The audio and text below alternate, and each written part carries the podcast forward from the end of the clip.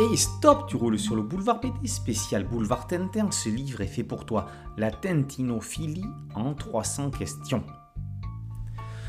Plusieurs générations ont lu et relu les albums de Tintin. De Tintin au pays des soviets à l'Alphart, les aventures du petit reporter à la houppe n'ont plus de secret pour de nombreux lecteurs.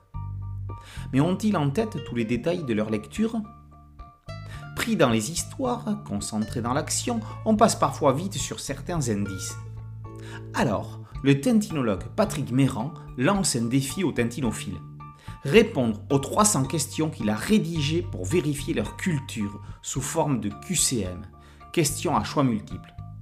Rangées par thématique, elles ont chacune leur réponse explicitée dans la deuxième partie du fascicule.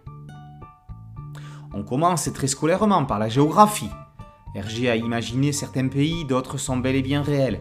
Ainsi, la Sildavie et la Bordurie sortent de l'imaginaire de l'auteur, tandis que l'émir Ben Kali Shenzab habite une contrée existante. En histoire, on vous demandera quel album a été inspiré par l'Anschluss, annexion de l'Autriche par l'Allemagne, transposé ailleurs, ou bien en quel siècle les Incas dont il est question dans le Temple du Soleil ont été décimés perroquets, anacondas, araignées et autres poissons carnivores, avec roses, bois et plantes, sont au cœur de la partie faune et flore.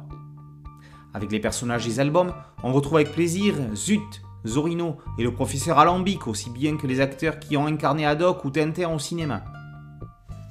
Langue, art, juron, moyens de transport, sciences et techniques sont les catégories suivantes. Réservé aux lecteurs licenciés en tintinophilie ou préparant un doctorat sur le thème, le coin des spécialistes propose des questions plus pointues. Quelle est la monnaie de la Sildavie Quel est le numéro de téléphone du château de Moulinsart Quel est le modèle de l'hélicoptère que pilote Tintin dans l'affaire Tournesol? Quelques questions sur RG terminent la liste. Alternant avec les QCM, quelques vrais ou faux, des listes à apparier et des chercher l'intrus permettent de varier les plaisirs. Que vous soyez un véritable spécialiste ou un simple amateur, vous prendrez un plaisir non dissimulé à faire appel à vos souvenirs pour vous prendre au jeu. Et après ça, que faire? Quand on a fini de lire Tintin, on peut recommencer à lire Tintin, on y trouvera toujours quelque chose de nouveau.